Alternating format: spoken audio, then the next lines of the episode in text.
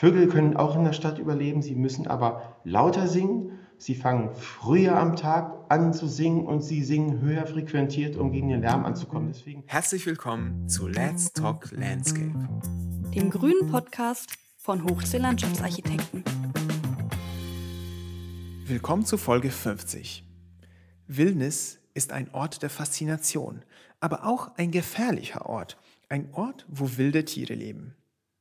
Über was die Wildnis für uns Stadtmenschen heißt und was heißt die für die wilden Tiere, sprechen wir heute mit Dirk Ehlert.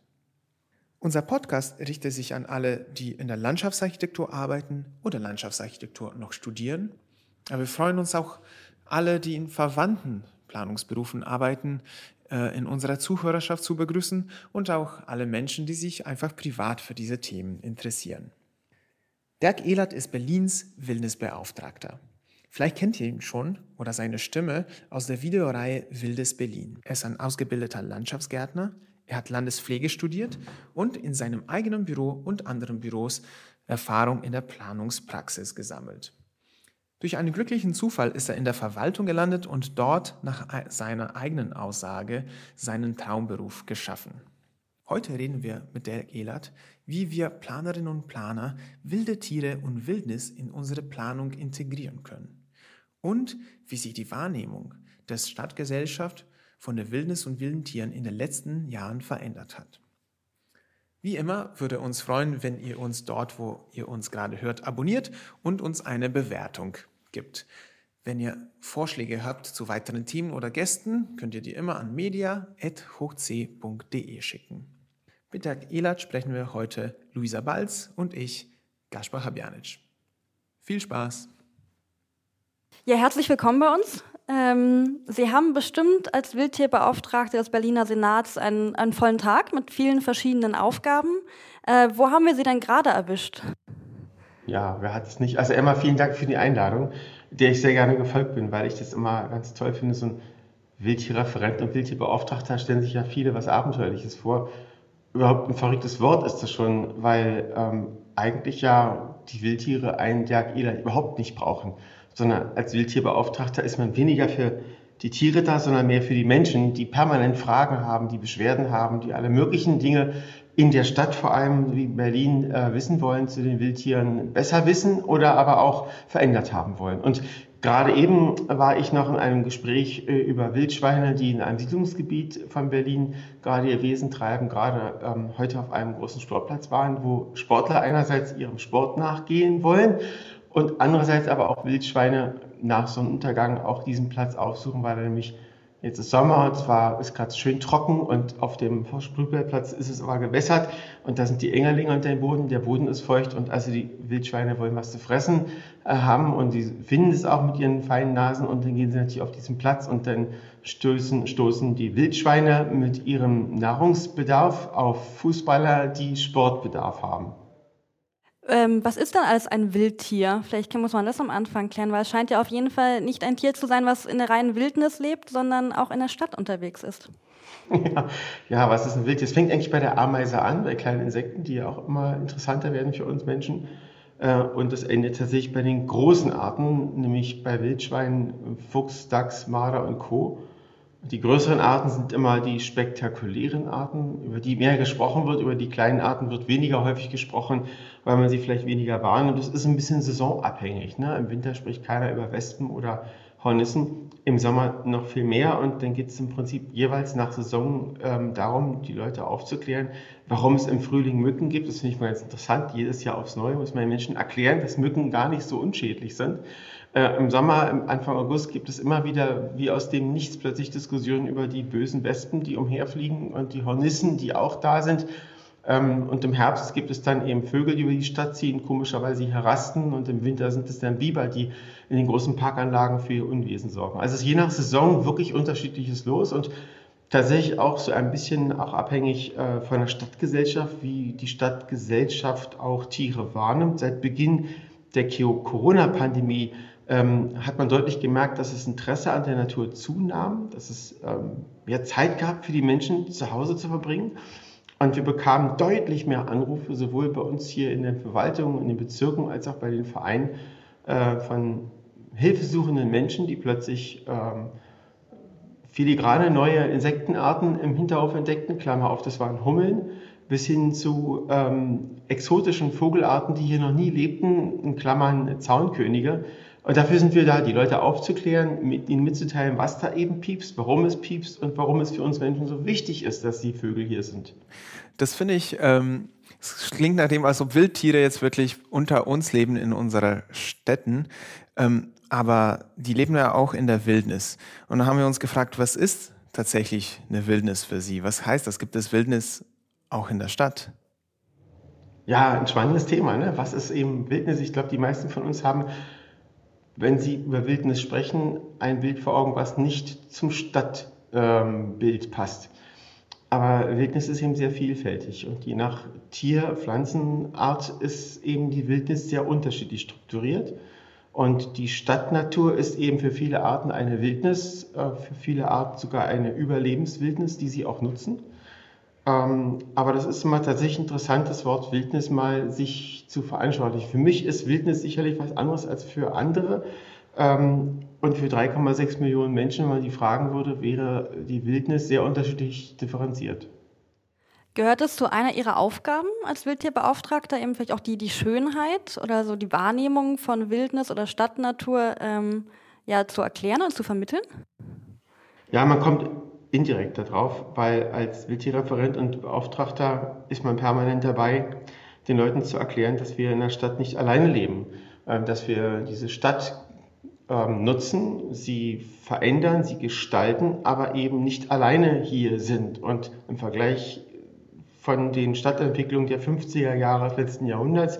Und heute ist diese Stadt und geben Städte auch Lebensräume nicht nur für den Menschen und bewusst auch nicht für den Menschen auf, sondern sie integrieren auch ganz gezielt ähm, Tiere und Pflanzen, ähm, denn nur miteinander ist ein Leben möglich. Und meine Aufgaben, meine Kernaufgaben sind es, die Menschen vorzubereiten, sie mitzunehmen und ihnen zu erklären, dass eben das Wildschwein in der Stadt nicht gefährlich ist, sondern durchaus ein Abenteuer dass ein Insekt eine Bereicherung ist und dass Vögel nicht Lärm machen, sondern schön sind. Das sind Dinge, die auch äh, immer wieder hinterfragt werden müssen und häufig melden sich natürlich Menschen, die Tiere oder Pflanzen nicht schön finden, sonst rufen sie bei uns nicht an. Äh, klassischerweise sind das Menschen, die ähm, sich vom Marder gestört fühlen, die den Waschbären nicht mehr im Garten haben wollen, die den Fuchs nicht sehen wollen, ähm, das sind dann so die Klassiker eigentlich im Innenstadtbereich äh, von sogenannten Beschwerden. Aber die meisten Anrufenden, das sind ja bis zu 50 Personen am Tag, die in den Bezirken anrufen, bei uns in der Verwaltung oder auch in den Vereinen, ähm, sind nicht jetzt gegen Tiere. Sie sind zum einen nur irritiert, dass es eben größere Tiere in der Stadt gibt und meinen immer, die haben sich verlaufen. Das finde ich ganz interessant.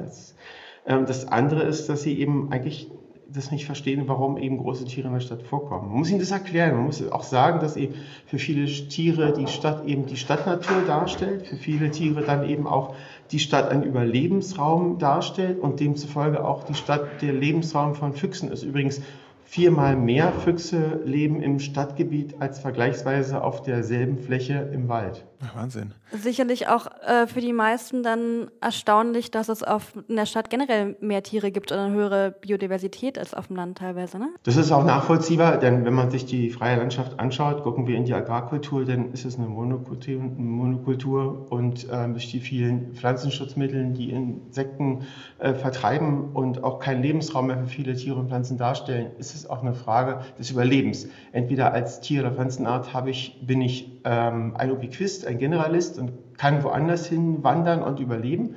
Ähm, oder ich gehe eben ein. Also ich sag mal, die Landschaft draußen vor der Haustür im, in, der, in der Agrarkultur ist ja extrem artenarm. Und ja, richtig, Städte sind viel, viel lebensfreundlicher, als wir immer annehmen. Das wissen wir inzwischen, das kann man auch belegen. Allein bei den Insekten weiß man es sehr deutlich. Aber Städte sind auch andererseits keine Arche Noah. Wir können jetzt nicht in Städten ähm, die Tiere halten, die es in der freien Landschaft nicht gibt. Aber eben, Städte sind extrem lebenswert. Heißt das, dass die Stadt auch eine Art Wildnis ist tatsächlich für diese wilde Tiere? Ja, das ist Wildnis. Was anderes kann man es nicht bezeichnen. Die Wildnis in der Stadt sieht eben anders aus. Ja. Äh, wenn wir uns beispielsweise über Füchse unterhalten und Füchse vor Augen haben, dann sehen wir alle wahrscheinlich einen Fuchs in der Wiese, äh, im Wald, der heimlich versteckt vielleicht irgendwo im Sandhügel seinen Bau hat und seine Junge großzieht. So eine Füchse gibt es gar nicht mehr. Also die meisten Füchse, die in der Stadt leben, sind in nicht genutzten Gebäuden, in Kellerschächten, äh, unter Baucontainern. Ähm, ich habe sie in Dachgeschossen schon gehabt, ähm, ziehen da ihre Jungen groß und sie gehen keine großen Reviere mehr ab und fressen auch kaum noch Feldmäuse, sondern sie holen sich Ratten und sie sind auch keine Jäger mehr, sondern eher Sammler. Das wissen wir aus Untersuchungen aus den Großstädten.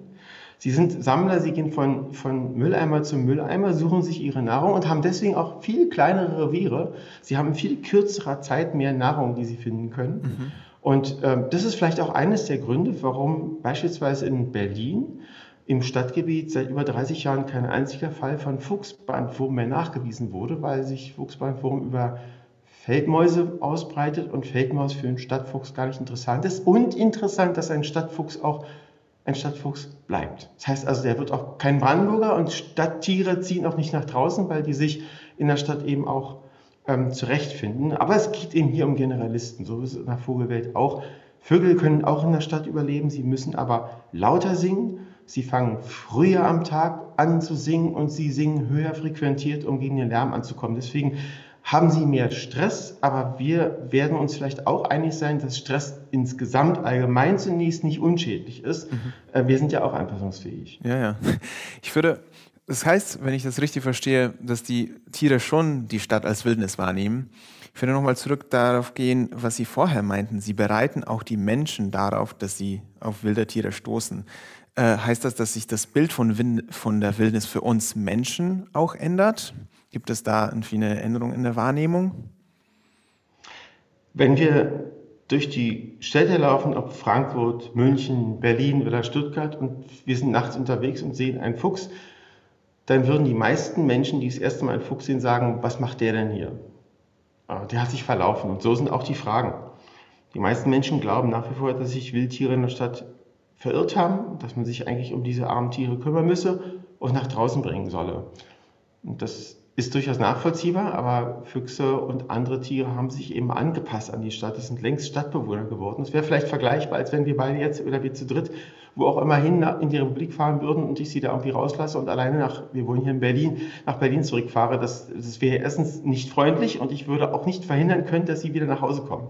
Und genau so muss man den Menschen auch erklären, ist es mit der Tierwelt, ähm, die in der Stadt zu Hause ist, die hier auch ähm, sich wohlfühlt im Grundsatz und für die wir auch verantwortlich sind.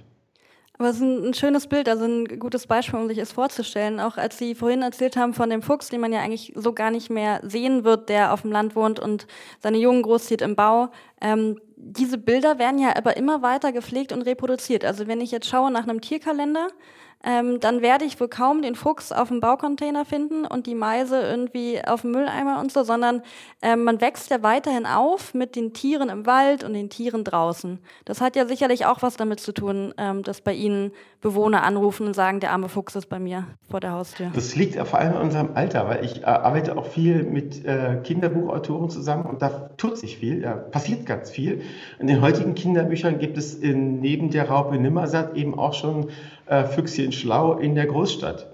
Und ähm, so sind wir, glaube ich, auch alle groß geworden. Wir haben nicht immer ein richtiges Bild der Natur. Wenn wir beispielsweise uns hinsetzen würden und das haben sie auch auf alle Fälle gemacht, so mit sechs, sieben Jahren, ein Reh malen würden. Da würde selbstverständlich, unabhängig von der Schönheit dieses Rehs eines Sechsjährigen, würden wir natürlich dieses Reh in einen Wald packen. Da würden Bäume nebenbei sein. Ein Reh gehört in den Wald. Genau, das ist ein Irrtum. Das ist total, totaler Irrsinn, weil so sind wir groß geworden. Natürlich glauben wir immer, dass Rehe im Wald leben müssen. Rehe haben wir zu Waldtieren gemacht. Wenn man Rehe und Hirsche, vor allem Rotwild, ließe, dann würden sie überall leben, aber nicht im Wald. Wenn man richtig mal freies, wildes Rotwild sehen will in Deutschland, dann muss man nach Mecklenburg-Vorpommern fahren. Da sind die nämlich auf weiten Äsungsflächen, fast baumfrei. Äh, auf Dünenlandschaften, am Meer, die sind im Wasser. Das sind Lebensräume der eigentlichen Prärietiere, Rothirsche. Ähm, will nur sagen, wir haben alle, glaube ich, ein verklärtes Bild von Tieren, wie sie leben, weil wir es nicht anders kennen. Und wenn man mal darauf achtet, ich fahre viel Zug. Äh, in den Wintermonaten vorbeirauschend auf den freien Feldern Rehe liegend sehen oder sitzend, höre ich fast immer im Hintergrund Leute sich unterhalten, sagen, guck mal, die Rehe, die armen Rehe, die haben nicht mal mehr einen Baum. Nein, das ist der Lebensraum eigentlich ähm, der Offenlandschaften und beziehungsweise der Rehe, die Offenlandschaften bevorzugen. Was nicht heißt, dass sie auch im Wald leben. Also es findet im Kopf statt, wir assoziieren das so und wir müssen uns auch daran gewöhnen, dass eben Füchse anpassungsfähig sind, dass Wildschweine anpassungsfähig sind und dass auch Waschbären in der Stadt leben. Also Sie, ich merke, Sie können das sehr gut auch erklären und um äh, Menschen das beizubringen, muss man die auch so viele wie möglich erreichen. Also wir sind auch jetzt in unterschiedlichen Medienbereichen unterwegs und haben, ähm, ich kenne zum Beispiel Sie zum Beispiel ähm, aus YouTube und Ihren Videos, die auch online stehen. Ähm, was machen Sie alles, um so viele Menschen wie möglich zu erreichen? Ja, ich glaube, ganz wichtig ist, dass man seinen Job liebt, dass man lebt, dass man diesen Job lebt und die Welt verbessern möchte. Ich bin auch Landschaftsplaner und ähm, habe mich früh im Studium ähm, schon für die Bioindikatoren interessiert. Das war mir auch damals, als es noch Diplomarbeiten gab, auch ein Schwerpunkt und habe immer schon für mich selber klargestellt, dass Bioindikatoren in der Stadt alle möglichen Tier- und Pflanzenarten sind, die Zeigerwerte sind, die auch Hinweise sind für bestimmte Biotoptypen, die man auch darstellen kann und natürlich auch wichtig sind für uns Menschen. Und eines der wesentlichen Aufgaben ist es für mich, Menschen zu überzeugen, Menschen mitzunehmen. Ich glaube, die meisten Menschen sind gar nicht gegen die Natur oder für die, für die Entsiegelung. Die wissen es nur nicht. Wenn ich an die Gebäudebrüter denke in den Städten und die hoch, hoch emotionalen Diskussionen um Mauersiegel, um Rauch- und Mehlschweiben und im Haus- und Feldsperling und dem Rückgang dieser Bestände, ähm, dann sehe ich immer wieder, dass viele Hauseigentümer von denen gar nichts wissen. Ähm, man unterstellt ihnen immer, dass sie nicht ähm, die Gebäudebrüte haben wollen, aber viele wissen es gar nicht, weil ihnen keiner was sagt, dass sie da sind. Wir hängen viele Brutkästen irgendwo auf, aber ahnen und wissen gar nicht, dass gar nicht mehr der Brutplatz das Problem ist, sondern die fehlende Nahrung. Dafür bin ich da und natürlich lebt man und liebt man diesen Job und ähm, Inzwischen ist es ja auch so, dass man über moderne und andere Medien auch noch mehr erreichen kann. Ähm, Im Bereich ähm, der Landschaftsarchitektur, der Planung führt es ja doch früher oder später dazu, dass man sich immer wieder sieht im Kreise ähm, der, der ähnlich Denkenden. Auch im Naturschutz ist es eben so. Und wichtig ist es, dass es außer diesen Kreisen auch noch weitere gibt, die man erreichen muss. Und dazu muss man auch neue Wege gehen. YouTube mit etwa acht bis zehn Minuten Kurzbeiträgen ähm, leicht gestrickt und leicht verständlich für jeder Frau und jeder Mann ist eine Möglichkeit, um Menschen zu erreichen. Es geht auch weiter über eigene Radiosendungen, über ähm, Auftritte in, in, den Medien, egal welchen. Ähm, das sind, glaube ich, ganz wichtige Instrumente, um Menschen zu fesseln, um Menschen mitzunehmen. Also wir als Planungsbüro versuchen auch oft in unseren Projekten ähm, zu vermitteln, was wir alles auch getan haben für Biodiversität, für ähm, Nachhaltigkeit, für Mikroklima, weil vieles, was wir machen, lässt sich nicht erklären. Es gibt dabei ein Projekt, wo wir das gezielt versucht haben, und zwar ähm, die Ausstellung im Wald, Wald Berlin Klima. Vielleicht kennen Sie äh, das Projekt, das ist in Grunewald. Man kennt das Bild von blau angestrichenen Baumstämmen. Und dort haben wir für Berliner Forsten bereits 2017 diese Ausstellung eröffnet, wo wir Menschen erklären, ähm, was für eine Bedeutung der Wald für Stadt Berlin hat. Und in dem Fall haben wir Menschen wirklich in die Natur gebracht und tatsächlich auch ähm, gewisserweise in ähm, Naturschutzgebiete. Und da musste man natürlich abwiegen, wie nah wollen wir Menschen in Naturschutzgebiete haben oder wie viele wollen wir in Naturschutzgebieten haben. Ähm, und wie nah wollen wir die bringen, dass die die Natur besser verstehen. Und das war natürlich ähm, ein Dilemma. Und letztendlich haben wir aber erlaubt, dass viele Menschen da auch in Kontakt mit dieser Wildnis kommen. Ähm, wie würden Sie das sehen? Dürfen wir ähm, Menschen jetzt näher an die Natur bringen, obwohl die Natur vielleicht dadurch gefährdeter wird? Ist dieser Bildungsaspekt wichtig genug? Na, in den Jahren der ähm, Pandemie konnte man ja deutlich sehen, wie sich unser Verhalten verändert hat und wie wichtig siedlungs-, wohnungsnahe, hausnahe Grünanlagen sind. Und dazu gehören eben auch Schutzgebiete. In den letzten Jahren hat sich aber auch gezeigt, dass die Stadtgesellschaft generell ähm, vor allem durch Unkenntnis nicht mal den Respekt gegenüber den Schutzgebieten aufbringt, der notwendig ist, um diese selbigen zu halten. Moderne Wege sind notwendig, um es, um die Menschen mitzunehmen. Damit meine ich nicht Verbotsschilder aufzustellen, denn ähm, da ist wenig Einsicht auch zu erwarten.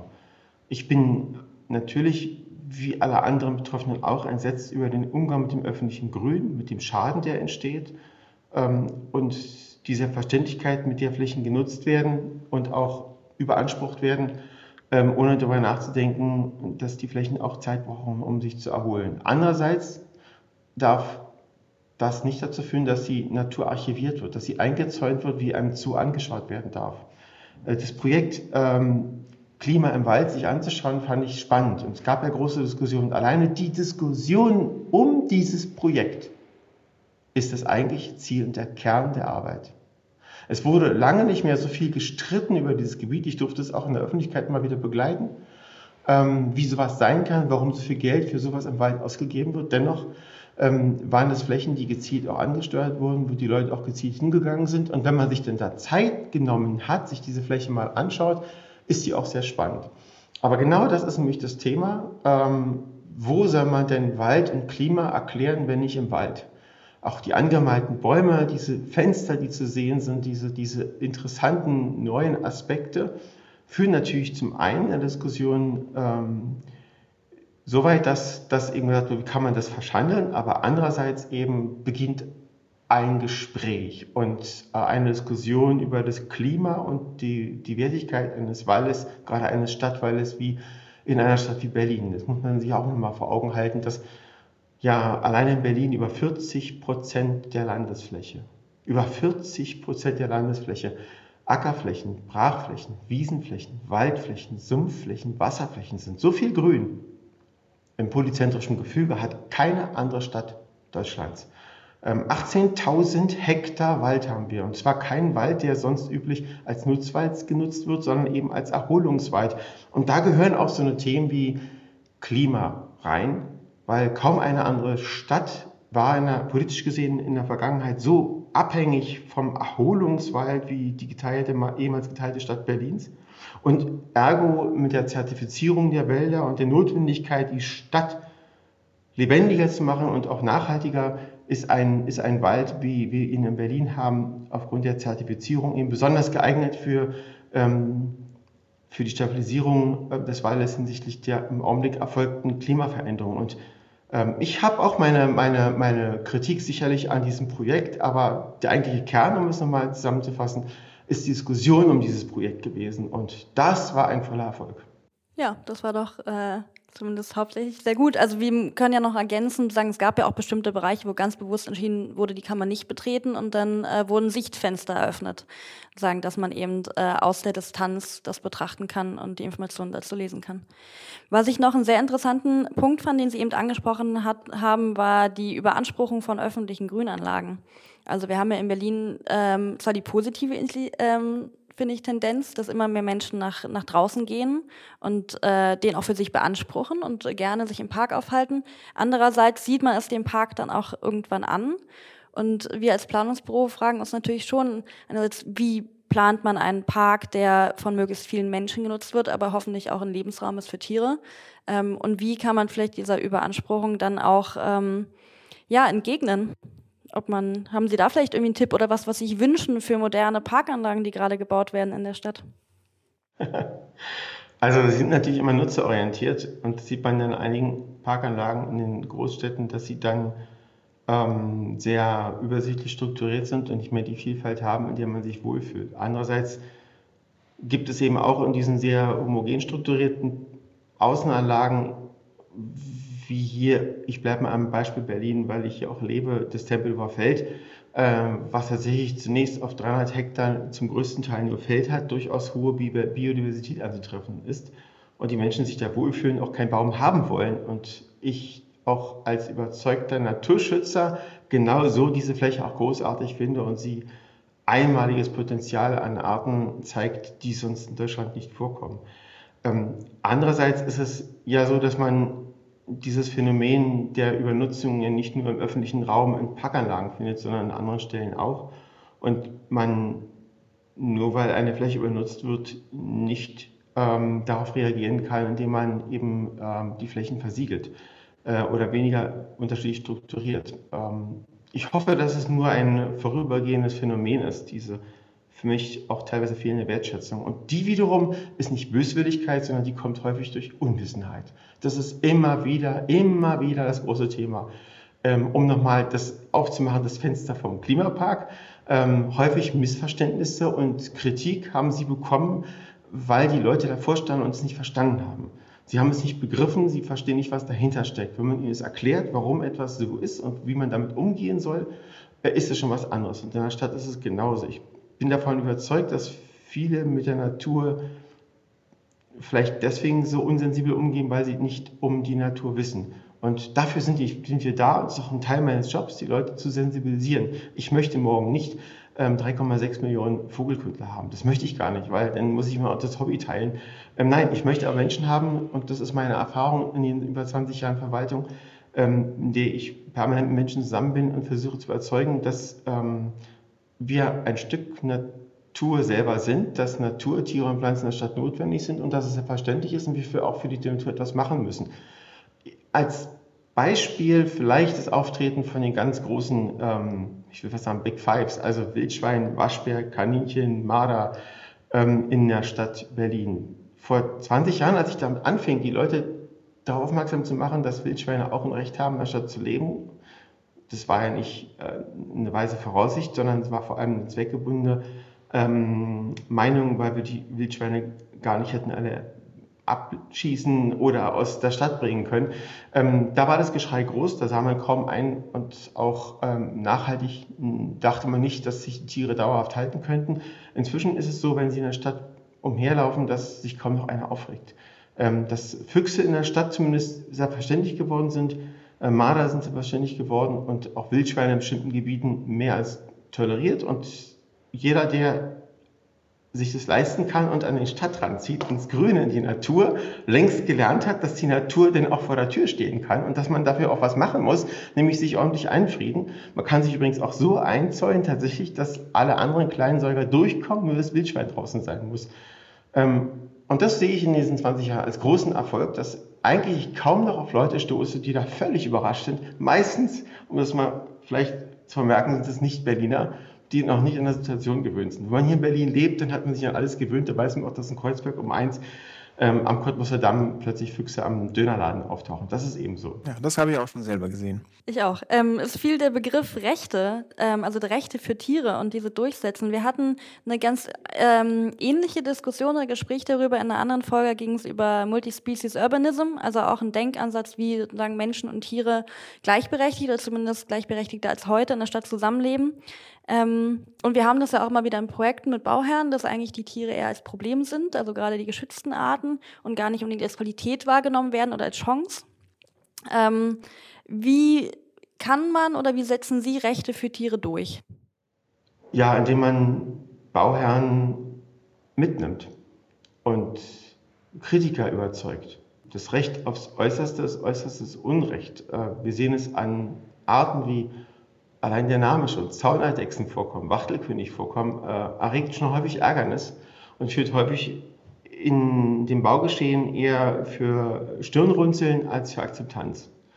Ich glaube, es ist wichtig, dass wir die Ansätze machen, in der Planung möglichst generalisiert umzugehen und möglichst viele Bioindikatoren mit aufzunehmen.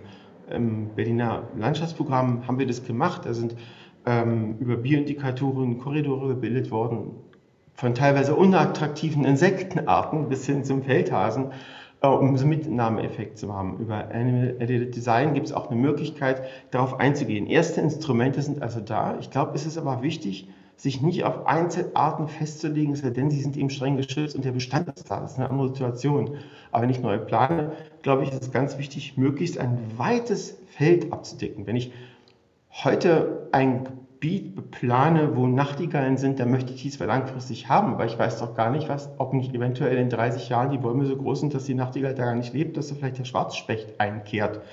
Und ich glaube, das ist wichtig. Und Bauherren und Nutzende zu überzeugen. Und zwar nicht sie tot zu quatschen, sondern sie zu überzeugen, dass das, was da entsteht, was gebaut wird, auch im Zusammenhang, was ähm, Tiere und Pflanzen betrifft, auch eine dringende Notwendigkeit ist. Also ich glaube, das ist noch ein ganz großer Schritt. Und zwar für alle, also auch für Mieter in Wohngebieten, als auch für die Bauherren und Wohnungsbaugesellschaften. Erst wenn wir begreifen, dass Insekten notwendig sind, damit wir atmen können, erst dann akzeptieren wir das. Und das ist eben ein Konglomerat von Arbeit, die die Planer allein nicht übernehmen können. Das ist die Stadtgesellschaft, das ist quasi das Mainstream, was wir aufnehmen und auch verändern. Und da gibt es große Änderungen im Augenblick, finde ich deutlich zu spüren. Das heißt auch, nicht nur die Tiere brauchen Wildnis, sondern auch wir Menschen brauchen Wildnis und profitieren davon.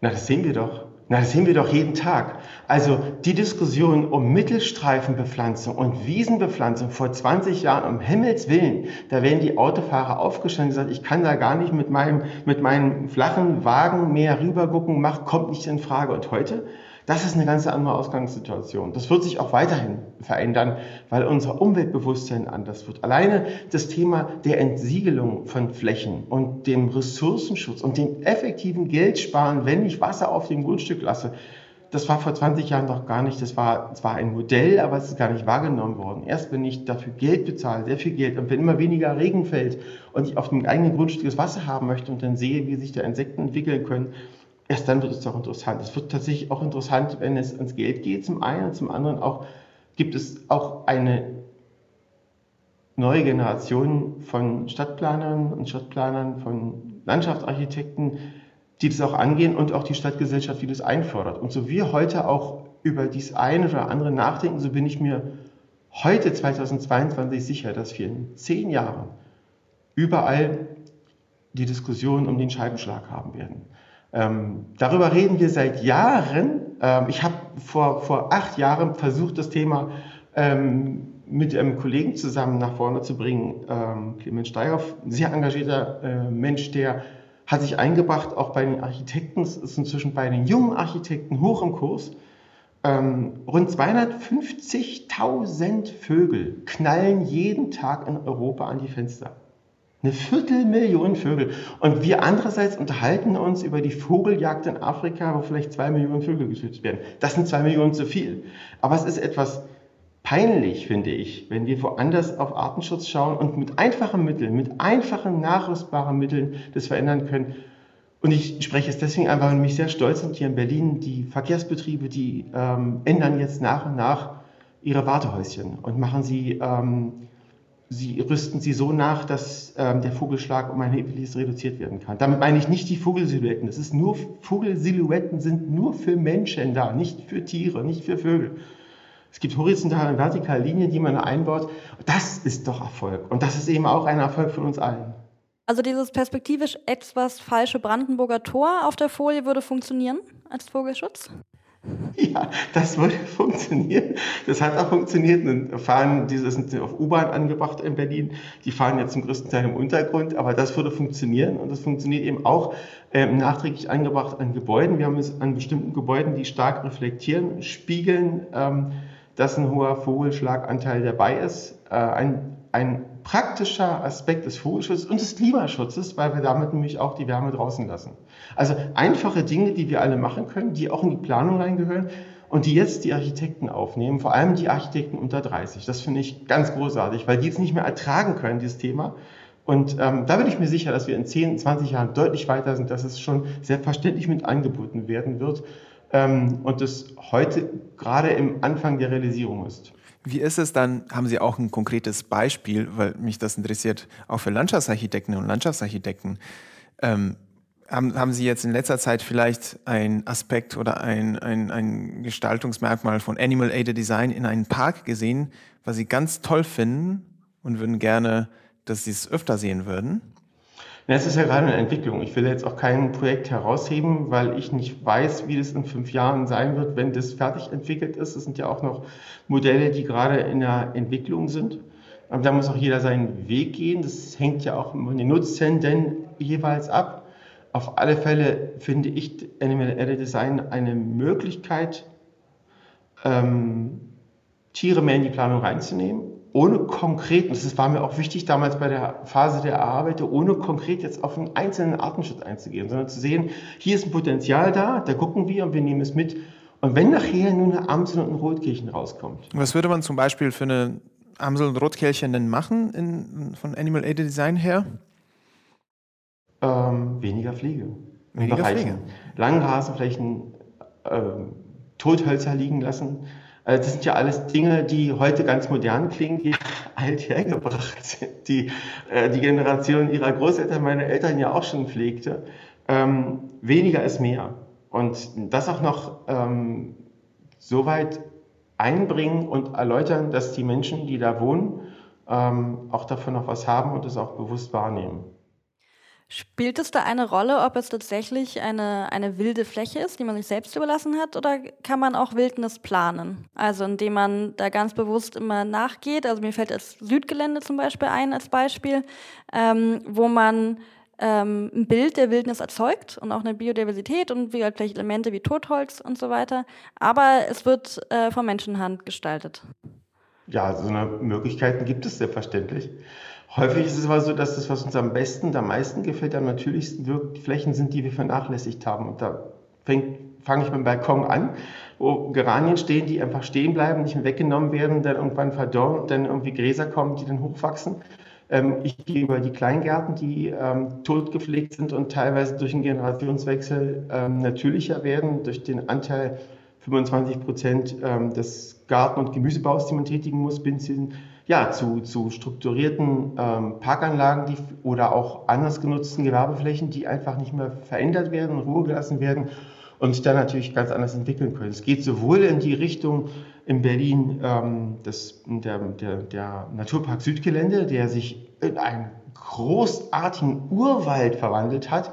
Das geht aber auch eben auch in die andere Richtung, durchaus im Gleisdreieck zu einem, einem Gelände, was ich ursprünglich sehr wild, äh, sehr wild empfand und wild strukturiert war, mit sehr viel Unterholz und Vorwaldbeständen, jetzt eine sehr übersichtliche Fläche ist, aber auch mit Relikten des Urwaldes. Mein Herz schlägt natürlich nicht mehr so hoch wie noch vor 20 Jahren an dieser Stelle. Andererseits sehe ich, dass die Menschen da lang gehen, pilgern, stehen bleiben und diese Flächen nutzen. Es ist doch es ist doch ein Schatz für jede Stadt, so viele Grünflächen zu haben.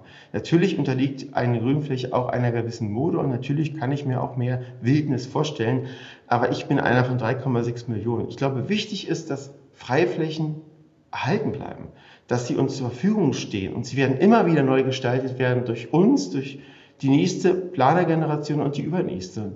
Das verändert sich und unterliegt ja auch ständig neuen Moden ich bin kein Freund der neuen Grünplanung, die übersichtlich ist. Aber ich akzeptiere auch, dass die Nutzenden diese Flächen wollen und auch sie in Anspruch nehmen. Und wenn ich nach Paris schaue, nach Spanien, auch nach Madrid, dann sind das durchaus Parkanlagen, die attraktiv sind. Und wenn ich da die Menschen beobachte und sie meinen, im Grün zu sein und da letztlich den Regenwurm beobachten oder vielleicht auch Papageien, ähm, die im freien rumfliegen, zumindest in Madrid, dann ist mir das recht. Ich weiß um den Naturschutz, ich weiß auch, dass ich mir mehr wünsche, aber ich glaube, ähm, wir müssen alle Kompromisse machen und für mich ist eine Fläche, die nicht, nicht bebaut ist und grün bleibt, von Menschen genutzt wird, mehr wert als Gebäude, die auf diesen Flächen stehen. Ja, also eine Balance zu finden, ne? also zwischen irgendwie den menschlichen Nutzern und den tierischen Nutzern. Ähm, versuchen wir dann vielleicht auch, finde ich, auch einen, einen schönen Ansatz, ein schönes Bild. Ja, auf jeden Fall. Das ist ja im Wesentlichen, was wir Landschaftsarchitektinnen und Landschaftsarchitekten machen. Wir versuchen ja diese unterschiedlichen Nutzerwünsche ähm, einbringen in eine Fläche und wir betrachten ja auch, glaube ich, immer mehr Tiere aus äh, und Pflanzen auch als berechtigte äh, Stakeholder in, in, in diesem Prozess. Und wenn ich Sie jetzt richtig verstanden habe, heißt es, wir können Wildnis planen. Und manchmal ist auch eine geplante Wildnis ist auch eine Wildnis, die wertvoll ist. Ist das so? Ja, absolut. Ja, absolut. Vielleicht ist es nicht immer eine Wildnis, die wir bewusst für die Tiere und Pflanzen planen. Das ist vielleicht eine Wildnis, die wir für ganz andere Voraussetzungen oder ganz andere Voraussetzungen gedacht haben. Und es ist immer eine Frage des Aspektes. Die Fragen ja einen Wildtierreferenten, der sich vor allem mit Säugetieren beschäftigt. Fragen Sie mal einen, einen Moosexperten, einen Flechtenexperten, der geht mit Ihnen auf dem Alexanderplatz, sucht sich Betonflächen raus und sagt, ist das hier toll? Hier haben Sie Flechten und Moose, die es sonst nirgendwo gibt. Ähm, die sind dann extra toll entwickelt worden, nicht für Moose und Flechten, sondern für Abstellflächen äh, von Containern, die nicht genutzt werden. Das ist immer eine Frage der Relation und der Perspektive. Ich würde aber nicht sagen, dass Flechten weniger wert sind als ein Fuchs. Ich glaube, das ist auch immer eine Sache des Betrachters. Und wichtig ist, dass diese Räume da sind und dass sie sich verändern können und dass wir natürlich dann auch diesen Beton-Wildnisraum auch schützen, wenn es sein muss. Also alle Zuhörenden, die eine Folge über Flechten und Moose haben möchten, müssen mal schreiben, dann kriegen wir von Herrn Ehlert äh, vielleicht den Kontakt. Genau. Ähm, Sie haben gerade gesagt, ein Wildtierbeauftragter, der für Säugetiere ähm, sich vor allem interessiert. Sind Sie der Einzige in Deutschland oder haben andere Kommunen und Städte auch einen Wildtierbeauftragten? Ich kenne keinen Kollegen in Deutschland. Es gibt zwar in, in einigen Bundesländern wie Baden-Württemberg auch äh, durchaus Referenten örtlich betrachtet, meistens dann bei der Jagd angeordnet.